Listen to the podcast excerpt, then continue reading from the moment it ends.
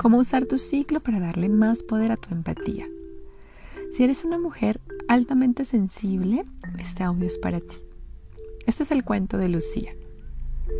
Lucía es una mujer que recuerda que en su niñez su mamá muchas veces se comió un postre y no le daba a ella. No le preguntaba ni siquiera si quería.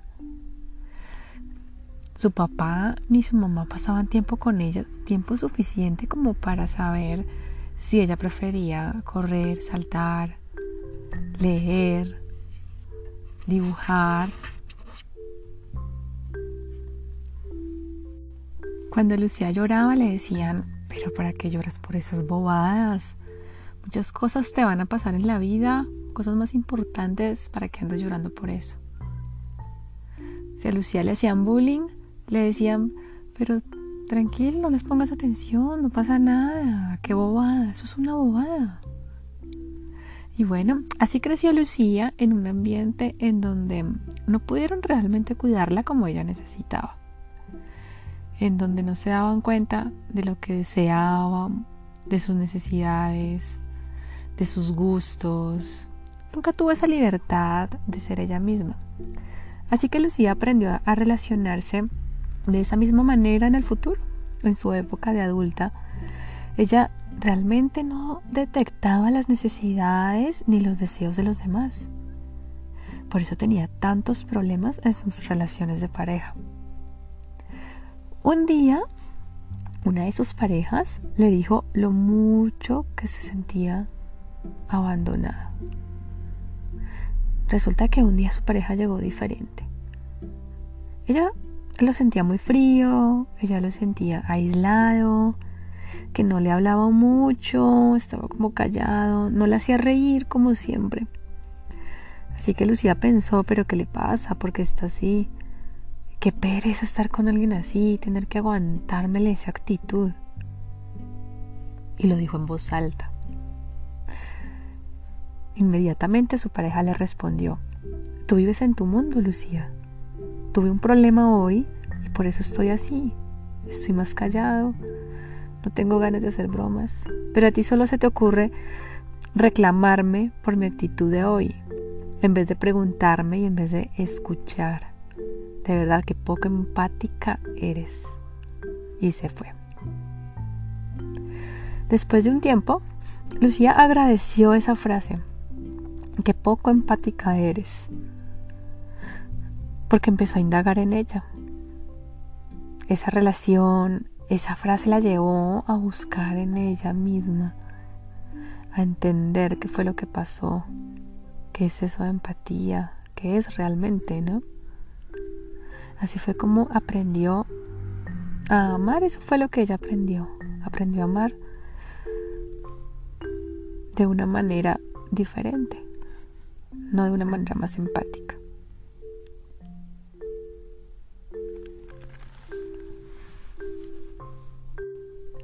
Y en su indagación de ella misma, de lo que era la empatía y lo que la llevó a darse cuenta de por qué ella era realmente poco empática, pues en ese proceso de buscarse encontró una herramienta muy poderosa en ella misma, una herramienta dentro de su ciclo menstrual y es su fase ovulatoria.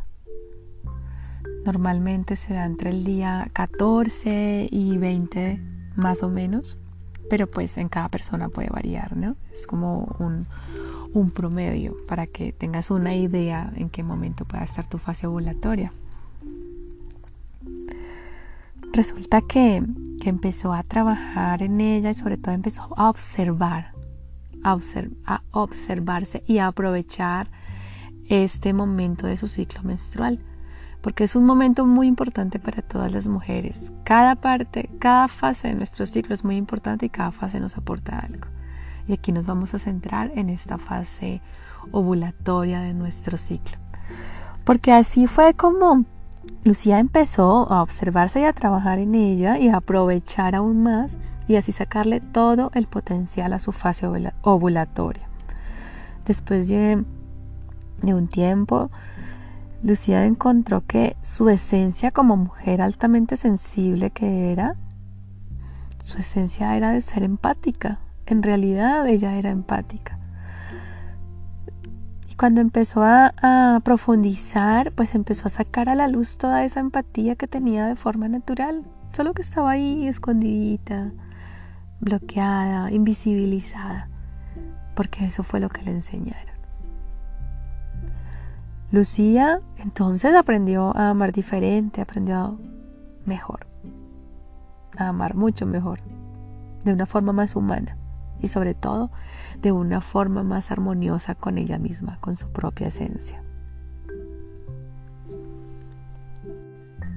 ¿Y cómo fue que empezó Lucía a trabajar esto? Resulta que en tu fase ovulatoria es como si empezaras un verano interno. ¿Y cómo se siente un verano? Los árboles están llenos de hojas. Si vas al bosque encuentras frutos por todo lado, verduras por ahí que están ya, ya saliendo, alimento por todo lado, tienes ganas de sol, de relajarte, te sientes como en la playa.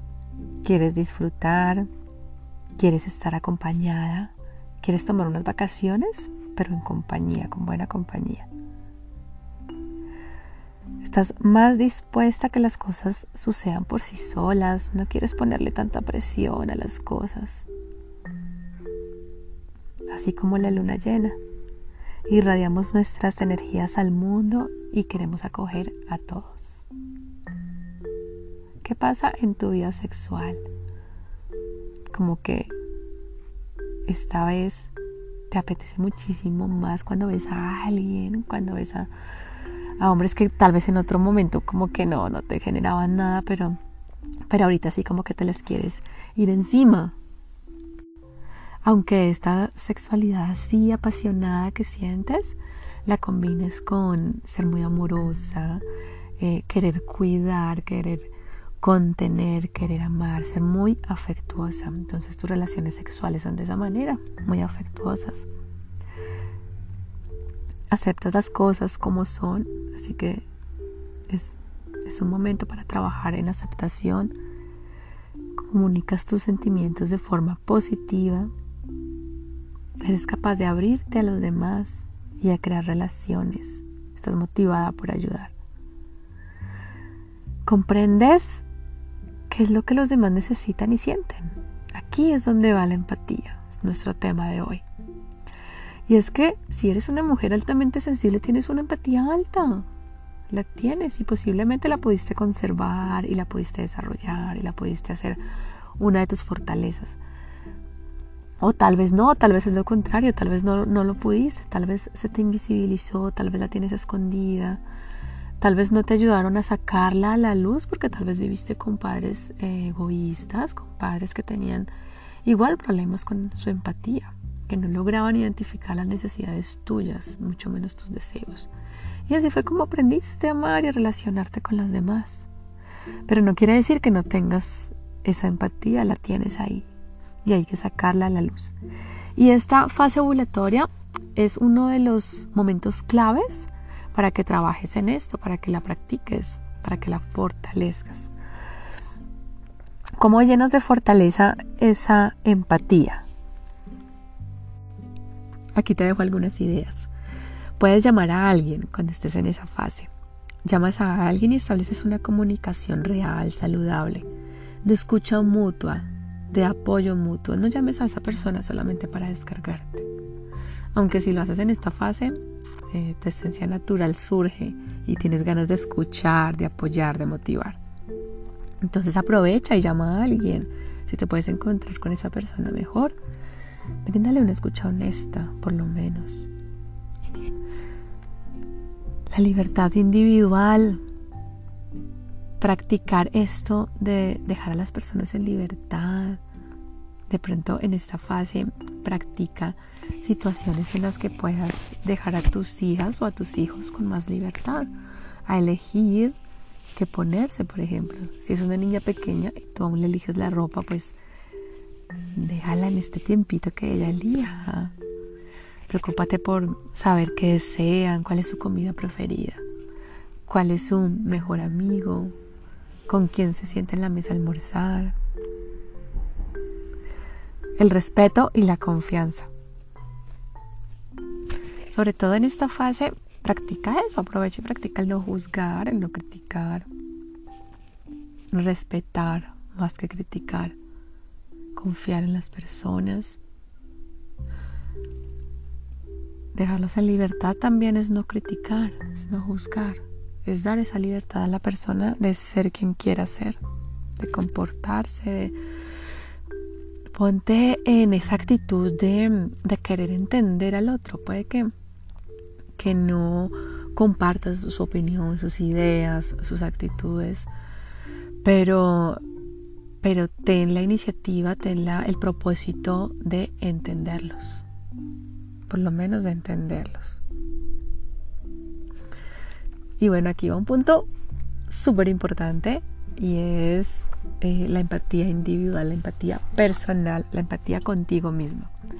Porque generalmente cuando hablamos de empatía hablamos de, de sentir al otro, de detectar las necesidades del otro, los deseos y de poder ser comprensivos con eso, tolerantes. Si eres muy sensible, pues te queda fácil detectar esas cosas, ¿no? te queda fácil detectar qué es lo que el otro siente, necesita. Detectas los gestos, detectas las emociones, etc. Tú sabes de qué te hablo. Y hay algo más importante que esto, y es detectar eso mismo, pero en ti misma. En ti misma. Y esta fase sí que nos enseña eso y es, y es el momento clave para que sobre todas las cosas practiques esto y es cuidarte a ti misma, tener esa empatía hacia ti misma. Aquí tiene que ver también con poner límites sanos, ¿sí? Muchas veces decir que no, no, no estar dispuesta siempre para todo el mundo.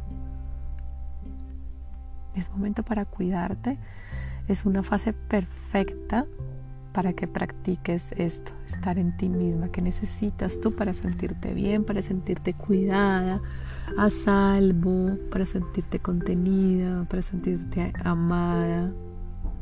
¿Qué es lo que necesitas? Y esa es la pregunta que te dejo aquí. ¿Qué necesito para sentirme bien?